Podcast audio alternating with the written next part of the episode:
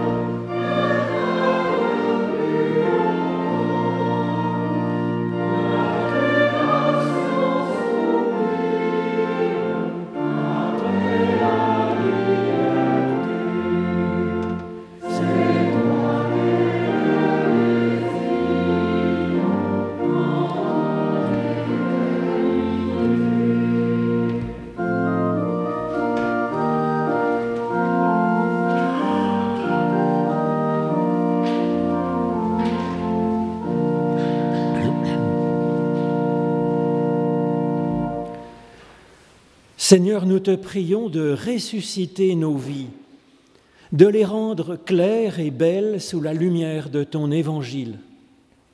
Que ta parole nous touche au plus secret de nous-mêmes, mettant chaleur, paix, joie dans notre cœur. Que ton amour l'emporte sur nos volontés mauvaises ou trop faibles.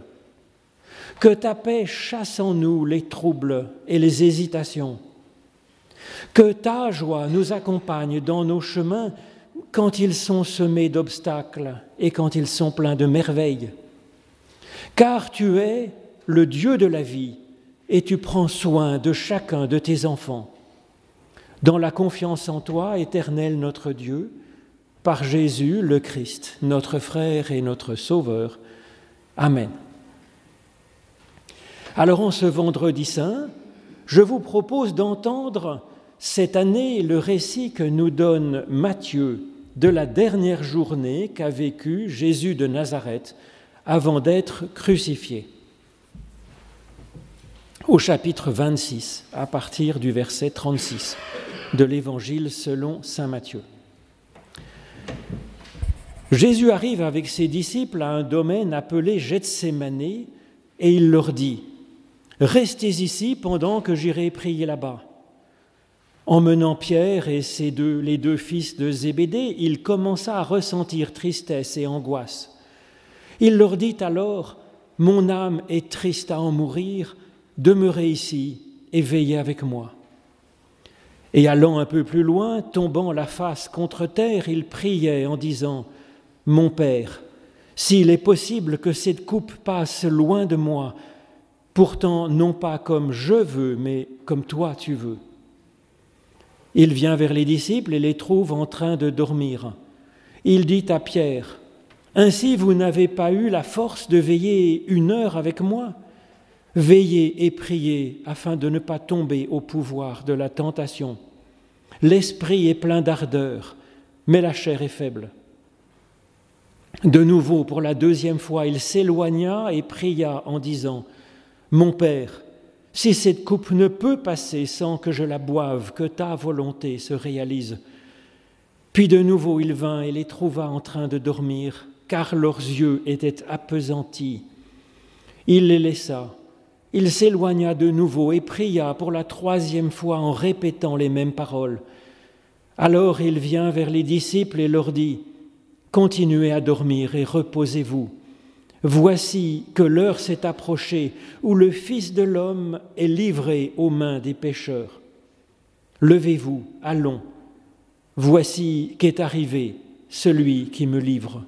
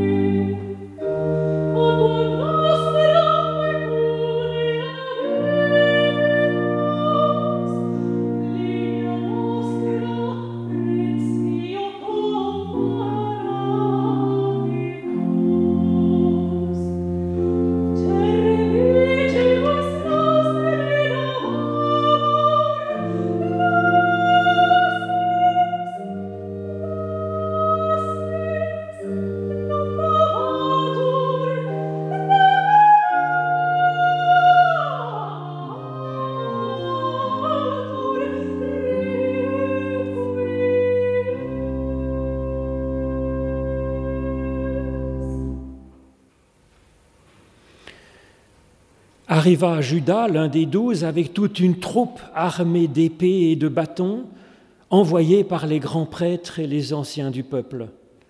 Celui qui le livrait leur avait donné un signe. Celui à qui je donnerai un baiser, avait-il dit, c'est lui, arrêtez-le. Aussitôt il s'avança vers Jésus et lui dit, Salut, Rabbi, et lui donna un baiser. Jésus lui dit, Mon ami, fais ta besogne. S'avançant alors, ils mirent la main sur Jésus et l'arrêtèrent.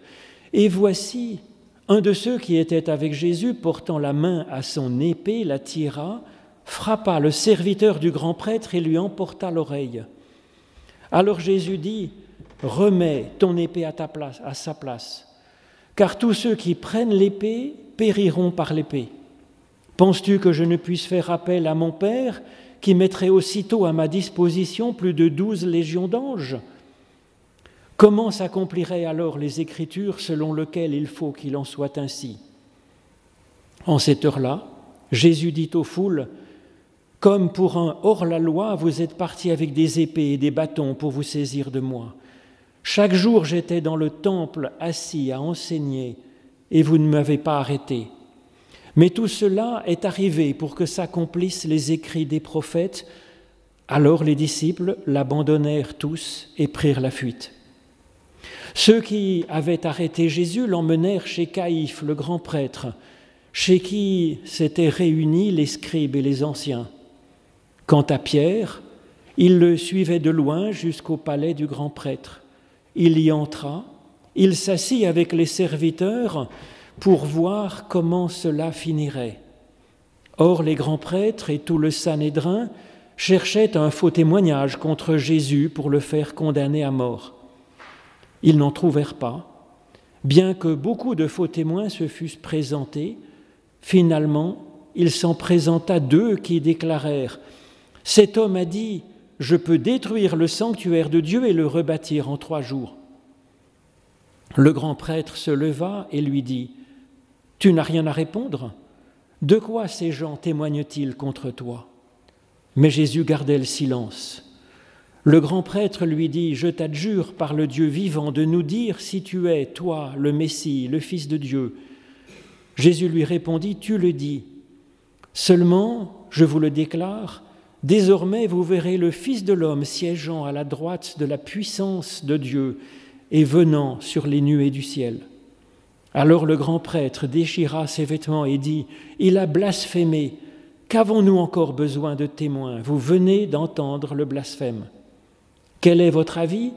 Ils répondirent, Il mérite la mort. Alors ils lui crachèrent au visage, ils lui donnèrent des coups, d'autres le giflèrent. Pour nous, dirent-ils, fais le prophète. Messie, quel est celui qui t'a frappé? Or Pierre était assis dehors dans la cour. Une servante s'approcha de lui en disant, Toi aussi, tu étais avec Jésus, le Galiléen mais il nia devant tout le monde en disant Je ne sais pas ce que tu veux dire. Comme il s'en allait vers le portail, une autre le vit et dit à ceux qui étaient là Celui-ci était avec Jésus le Nazaréen. Et de nouveau il nia avec serment Je ne connais pas cet homme. Peu après, ceux qui étaient là s'approchèrent et dirent à Pierre À coup sûr, toi aussi tu es des leurs, et puis ton accent te trahit. Alors il se mit à jurer avec des imprécations, Je ne connais pas cet homme. Aussitôt, un coq chanta. Et Pierre se rappela la parole que Jésus avait dite, Avant que le coq chante, tu m'auras renié trois fois. Il sortit et il pleura amèrement.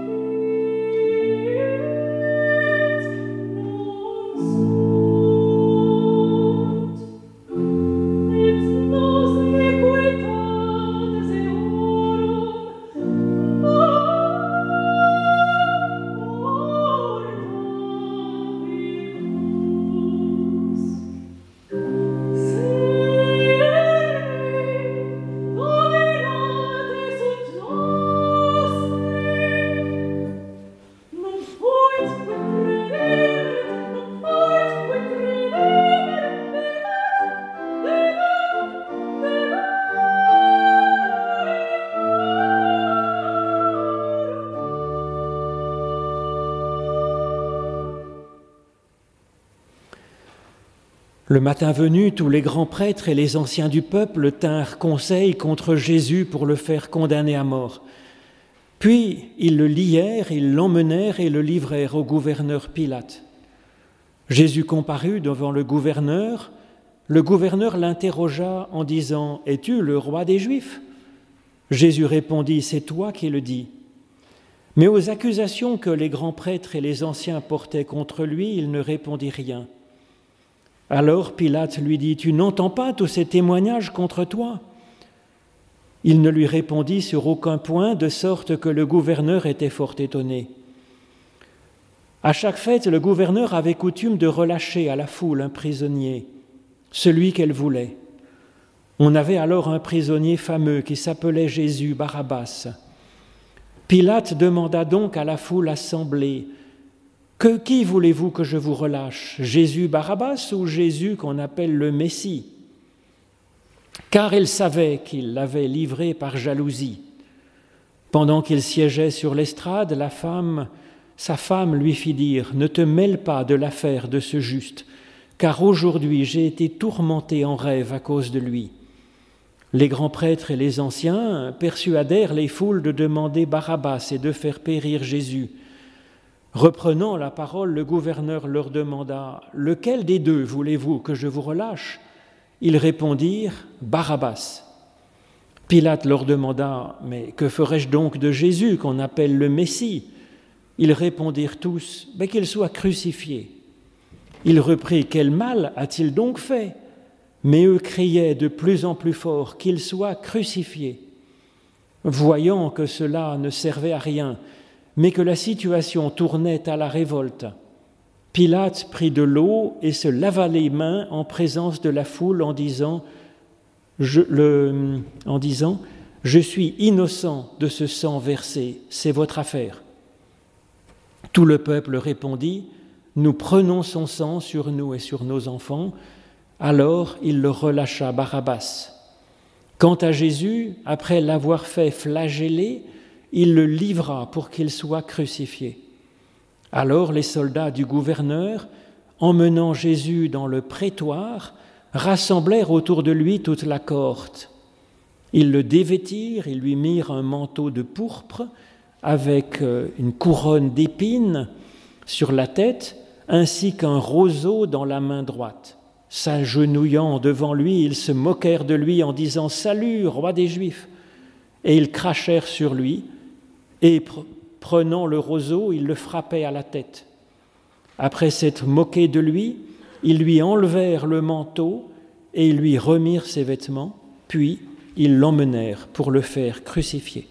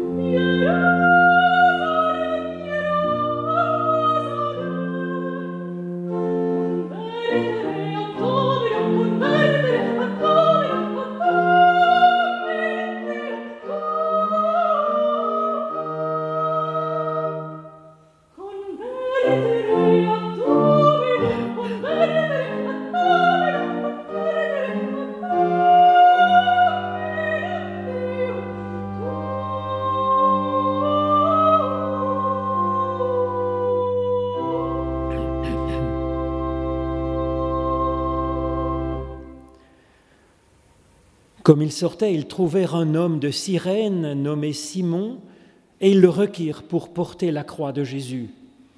Arrivés au lieu dit Golgotha, ce qui veut dire le lieu du crâne, ils donnèrent à Jésus à boire du vin mêlé de fiel. L'ayant goûté, il ne voulut pas boire. Et quand ils l'eurent crucifié, ils partagèrent ses vêtements en tirant au sort, et ils étaient là, assis à le regarder. Au-dessus de sa tête, ils avaient placé le motif de sa condamnation, ainsi libellé Celui-ci est Jésus, le roi des Juifs. Deux bandits sont alors crucifiés avec lui, l'un à droite et l'autre à gauche. Les passants l'insultaient, hochant la tête et disant Toi qui détruis le sanctuaire et le rebâtis en trois jours, sauve-toi toi-même si tu es le Fils de Dieu et descends de la croix. De même, avec les scribes et les anciens, les grands prêtres se moquaient. Il en a sauvé d'autres, il ne peut pas se sauver lui-même. Il est roi d'Israël, qu'il descende maintenant de la croix et nous croirons alors en lui. Il a mis en Dieu sa confiance, que Dieu le délivre maintenant, s'il l'aime, car il a dit, je suis fils de Dieu. Et même les bandits crucifiés avec lui l'injuriaient de la même manière. À partir de midi, il y eut des ténèbres sur toute la terre jusqu'à trois heures. Vers trois heures, Jésus s'écria d'une voix forte, Élie, Élie, lama sabachthani, c'est-à-dire Mon Dieu, mon Dieu, pourquoi m'as-tu abandonné? Certains de ceux qui étaient là disaient, en l'entendant, Le voilà qui appelle Élie. Aussitôt l'un d'eux courut prendre une éponge qu'il imbiba de vinaigre, et la fixant au bout d'un roseau, il lui présenta à boire. Les autres dirent, Attends, Voyons si Élie va venir le sauver. Mais Jésus, criant de nouveau d'une voix forte, rendit l'esprit.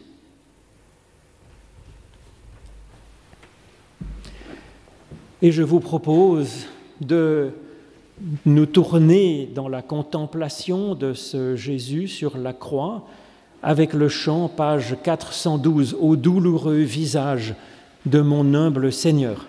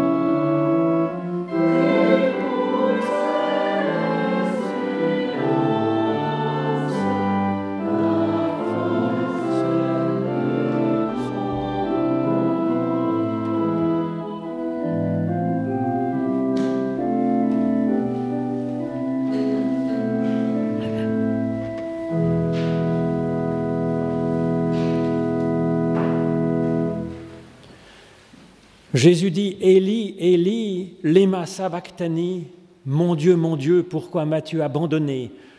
C'est un des passages les plus poignants de l'Évangile, un passage des plus étonnants aussi par rapport à l'idée que l'on a pu avoir d'un Jésus très très divin, un super-héros qui connaît déjà la suite, la fin de l'histoire par avance, alors qu'ici, à cet instant, Jésus doute de la fidélité de Dieu. Il ne le sent plus comme un Dieu d'amour qu'il aime, qui l'accompagne. Jésus est déçu. Sa confiance en Dieu est ébranlée, cette confiance qui était toute sa vie. Cela nous donne une première et essentielle bonne nouvelle. Le Christ, figure de l'humain idéal, peut douter. Il peut parfois ne plus comprendre. Il peut ne plus sentir l'amour de Dieu, la présence de Dieu à ses côtés. C'est donc normal. Et cela ne remet pas une seconde en cause la bénédiction de Dieu pour nous. La seconde bonne nouvelle à recevoir, c'est comment Jésus réagit dans cette situation où sa foi est ébranlée. Alors qu'il est déçu de Dieu, Jésus prie Dieu pour lui dire sa déception, pour lui en faire le reproche avec sincérité, avec honnêteté. C'est donc cela, avoir la foi. Et c'est aussi une bonne nouvelle. Devant Dieu, nous pouvons y aller franchement, lui dire ce qu'on a sur le cœur. C'est ce que font Abraham, Moïse, le prophète Élie ou Job. Et c'est ce que Jésus fait sur la croix. Nous sommes mécontents de Dieu, déçus, en colère. Nous avons perdu la foi. Nous sommes sans élan spirituel. Nous sommes comme dans le flou sur la suite de notre existence. Si cela arrive, eh bien vite, prions. Mais comment faire si nous ne croyons plus en Dieu à cet instant-là? Eh bien prions Dieu quand même. C'est ce qu'on fait avec un ami quand il nous a déçus, on le lui dit. Ou quand l'ami est absent alors que nous avions particulièrement besoin de sa présence, eh bien on l'appelle. On l'appelle précisément parce qu'il est absent. On lui laisse une chance de répondre. On garde le lien. Bouder n'est pas constructif. Jésus prie donc Dieu en l'appelant Élie, c'est-à-dire mon Dieu. Et cela sonne aussi comme un reproche. Tu es mon Dieu, tu es mon Créateur, tu dois donc amour et soin à ta créature. Tu me dois amour, fidélité, soutien dans la détresse, soutien indéfectible. C'est ton travail, c'est ton engagement. Et c'est vrai. Jésus redouble son appel, Élie, Élie. Dans la Bible, quand il y a un redoublement du nom comme ça, c'est toujours pour dire à l'autre sa vocation. Et c'est comme ça donc que Jésus interpelle Dieu, le rappelle à sa vocation d'être un Dieu qui nous aime et nous accompagne. Alors ensuite, Jésus interroge Dieu Interpeller et interroger, c'est déjà sortir de soi-même pour faire une place à l'autre. C'est déjà aimer donc. C'est ne pas l'enfermer dans l'idée que je me fais de lui, de ce que j'attends de lui, de ce qu'il pourrait faire selon moi. S'interroger, s'interroger et interroger l'autre, lui laisser le temps de répondre, nous laisser à nous-mêmes le temps de saisir c'est intelligent et c'est sage. C'est faire place au respect de l'autre, le respect qui est la base de l'amour. C'est faire place à la bienveillance, à la compréhension, à l'espoir encore. Jésus interroge Dieu, il lui laisse une chance. C'est l'essence même de la foi. Peut-être qu'il y a une chose que j'aurais mal vue, mal comprise, mal saisie. Peut-être qu'il y a quelque chose à revoir dans ma théologie. S'interroger, interroger Dieu, eh bien c'est déjà déboulonner nos propres idoles. C'est tout à fait salutaire. Jésus interroge Dieu. Même si Dieu ne répondait pas, interroger Dieu, c'est déjà s'interroger soi-même. C'est une excellente démarche. C'est une démarche philosophique qui cherche à avancer. Et c'est même une démarche spirituelle dès lors que ce n'est pas simplement un travail intellectuel, théologique que nous faisons, mais que nous nous impliquons nous-mêmes personnellement dans ce questionnement intérieur. Et ça ne manque pas d'arriver, cette implication de notre être, quand on place finalement notre interrogation devant Dieu, au fond de nous-mêmes, avec sincérité, c'est ce qu'on appelle la prière. Alors Jésus se sent abandonné de Dieu. Il ressent un vide, un manque, comme une soif. Eh bien, cette soif de Dieu est aussi naturelle que notre envie de respirer. Exprimer cette soif. Jésus demande à Dieu et se demande, Léma, pourquoi? Pourquoi? Excellente question s'il en est.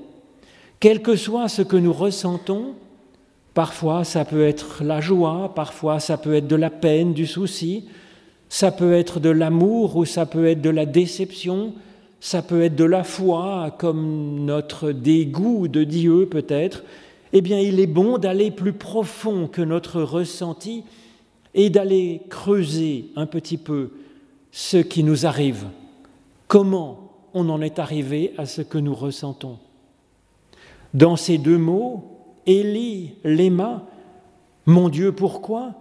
Nous avons deux excellents services que nous rendent la prière et la religion.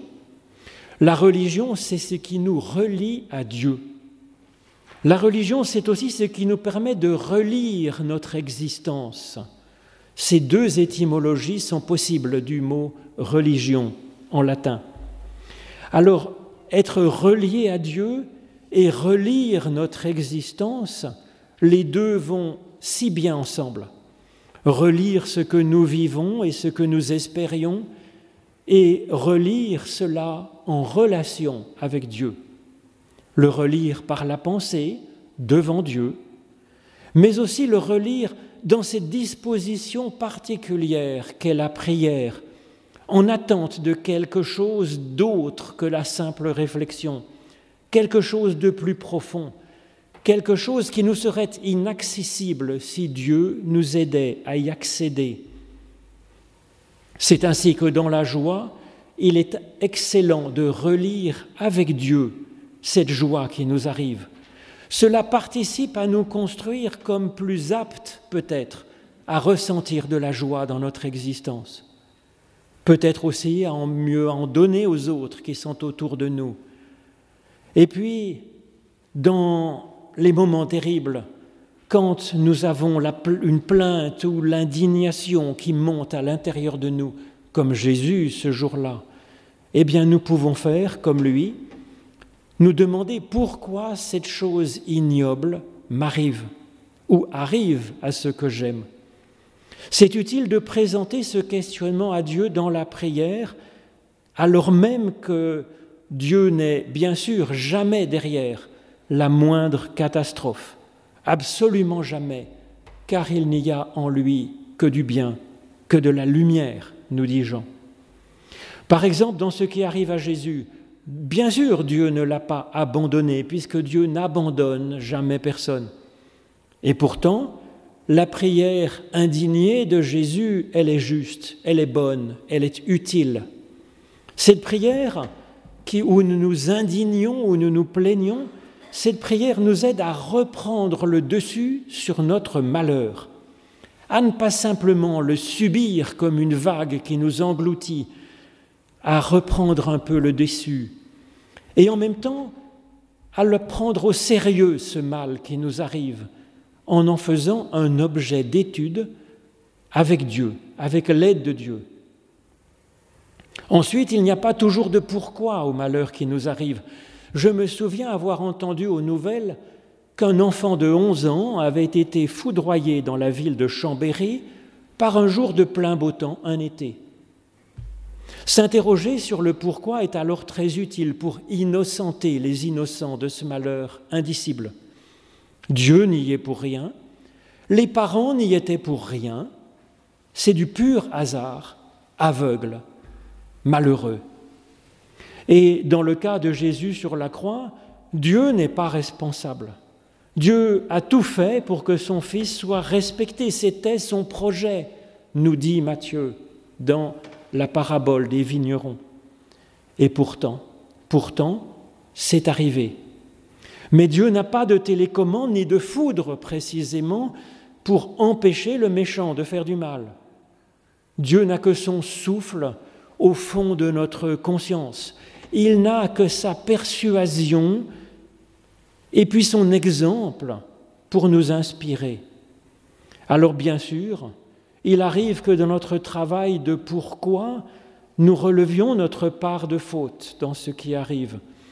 Notre relecture, accompagnée par Dieu, peut nous donner le courage, la force, la lucidité de voir notre part de responsabilité dans ce qui arrive. Peut-être. Le pardon de Dieu peut nous aider à nous pardonner alors à nous-mêmes à relever la tête et puis à travailler avec lui sur ce qui ne va pas. C'est très salutaire pour nous et pour les autres autour de nous. Alors voilà cette interrogation du pourquoi, analysant les causes. Mais il y a une autre façon de comprendre ce pourquoi, car en hébreu, l'éma, ça peut signifier deux choses bien différentes c'est à la fois une interrogation sur la cause de ce qui arrive, mais c'est aussi une interrogation sur ce que l'on peut faire maintenant que c'est arrivé. Matthieu et Marc donnent chacun une des deux traductions possibles de ce léma. Matthieu traduit le cri de Jésus par Mon Dieu, mon Dieu, à cause de quoi tu m'as abandonné? Mais Marc, dans son évangile, donne Mon Dieu, mon Dieu, en vue de quoi tu m'as abandonné? Matthieu et Marc ont été obligés de choisir dans leur traduction en grec. Mais la phrase hébreu, qui est dans le texte aussi de ces deux évangiles, combine les deux sens à la fois. En toutes circonstances, la première recherche à faire, à mon avis, la première prière, me semble cette relecture de ce qui nous arrive. À cause de quoi cela arrive? Mais ensuite, il est utile de passer au pour en faire quoi? Dieu nous libère toujours pour avancer. Il nous libère de notre passé et de ce qui nous arrive. Il nous aide à avancer.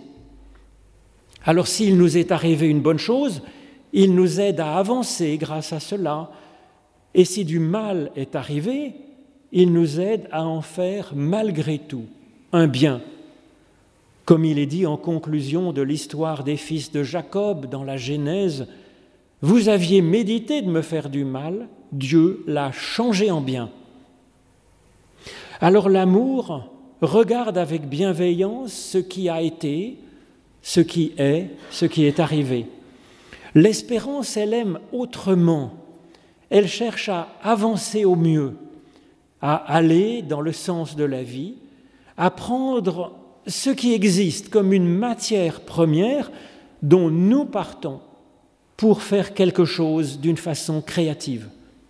Dieu, mon Dieu à moi, personnel, intime, comme le dit Jésus dans la prière, nous accompagne dans nos pourquoi, avec son pardon, avec sa bienveillance mais aussi avec sa puissance de création. Il peut accomplir ce miracle de transformer notre pourquoi, parfois si tourmenté, parfois si douloureux, si pathétique, et en faire des pour en faire quoi? Plein d'espérance, plein de vie, plein de sens. Le meilleur de ce qui nous est arrivé peut servir à ensemencer le futur, et permettant d'espérer d'abondantes récoltes. Quant au malheur, tant qu'à faire que ce soit arrivé, est-ce que cette mauvaise réalité qui nous fait souffrir ne pourrait pas être utilisée comme du fumier que l'on va répandre au pied des rosiers, préparant ainsi un meilleur lendemain, un lendemain où le malheur appartiendrait au passé. Alors je sais la force qu'il faut pour arriver à ces retournements et combien c'est difficile quand justement cela ne va pas bien d'arriver à avoir ce regard, cette action positive. C'est pourquoi Jésus choisit de prier ce Eli, Eli, lama sabachthani, car Dieu est spécialiste de ce genre de retournement, de ces résurrections à vivre dans le quotidien de nos jours. Amen.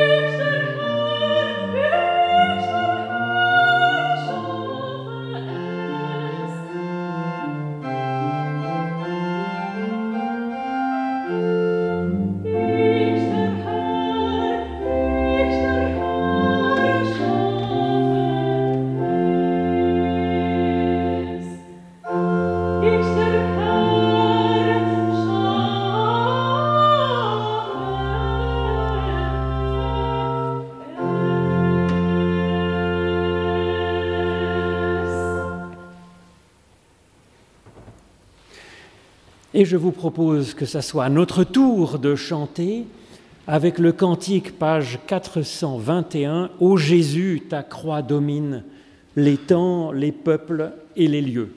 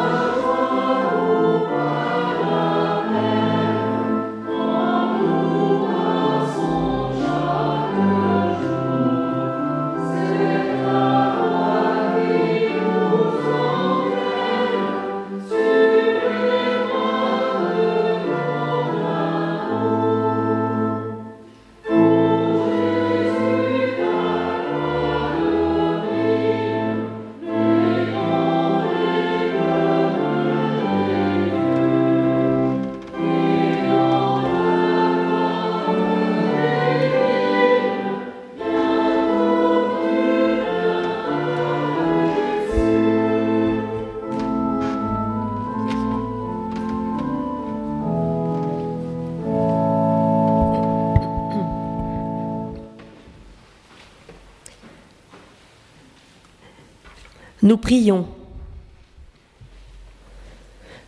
Dieu éternel Tout-Puissant, toi qui prends pitié des petits et des pauvres, sauve aujourd'hui les victimes de la guerre et de la violence. Convertis les cœurs de ceux qui font le mal et fais triompher la paix. Dans ta bonté, viens aussi au secours de ceux qui peinent.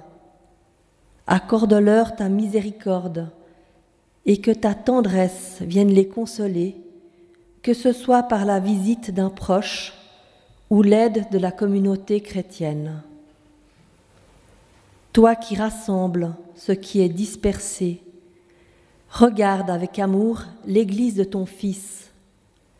Nous te prions d'unir dans la foi et par le lien de la charité tous les hommes qu'un seul baptême a consacrés et ensemble, nous te disons la prière que ton Fils nous a enseignée. Notre Père qui es aux cieux, que ton nom soit sanctifié, que ton règne vienne, que ta volonté soit faite sur la terre comme au ciel. Donne-nous aujourd'hui notre pain de ce jour. Pardonne-nous nos offenses, comme nous pardonnons aussi à ceux qui nous ont offensés et ne nous laisse pas entrer en tentation, mais délivre-nous du mal, car c'est à toi qu'appartiennent le règne, la puissance et la gloire pour les siècles des siècles. Amen.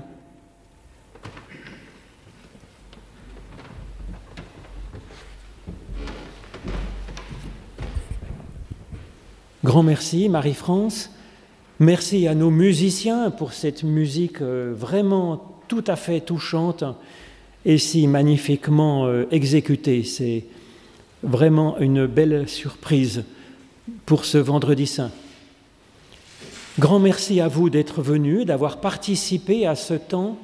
C'est vraiment une force de pouvoir se rassembler ainsi à quelques-uns pour, euh, pour prier Dieu, pour s'attendre à la nouvelle qu'il euh, réalise à l'intérieur de nous-mêmes. Alors dimanche, euh, nous aurons le culte de Pâques à Vendœuvre.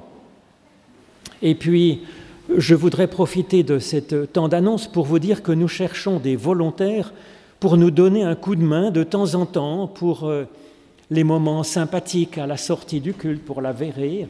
Donc si vous avez de temps en temps, une fois l'autre, la possibilité de donner un coup de main, ben vous pouvez le dire à Marie-France pour qu'elle note vos coordonnées. Maintenant, c'est le moment de l'offrande et pendant ce temps d'offrande, eh nous chanterons, page 410, le cantique euh, 33-12, entonnons un saint cantique, les trois premières strophes.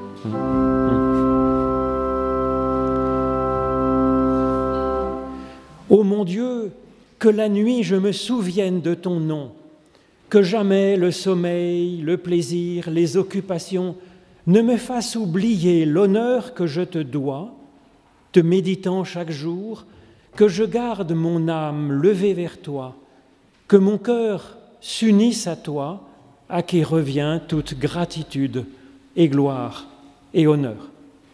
Et nous recevons la bénédiction qui nous est donnée de la part de Dieu sur notre existence tout entière, bénédiction qui nous envoie aussi dans le monde pour porter cet évangile qui nous fait vivre.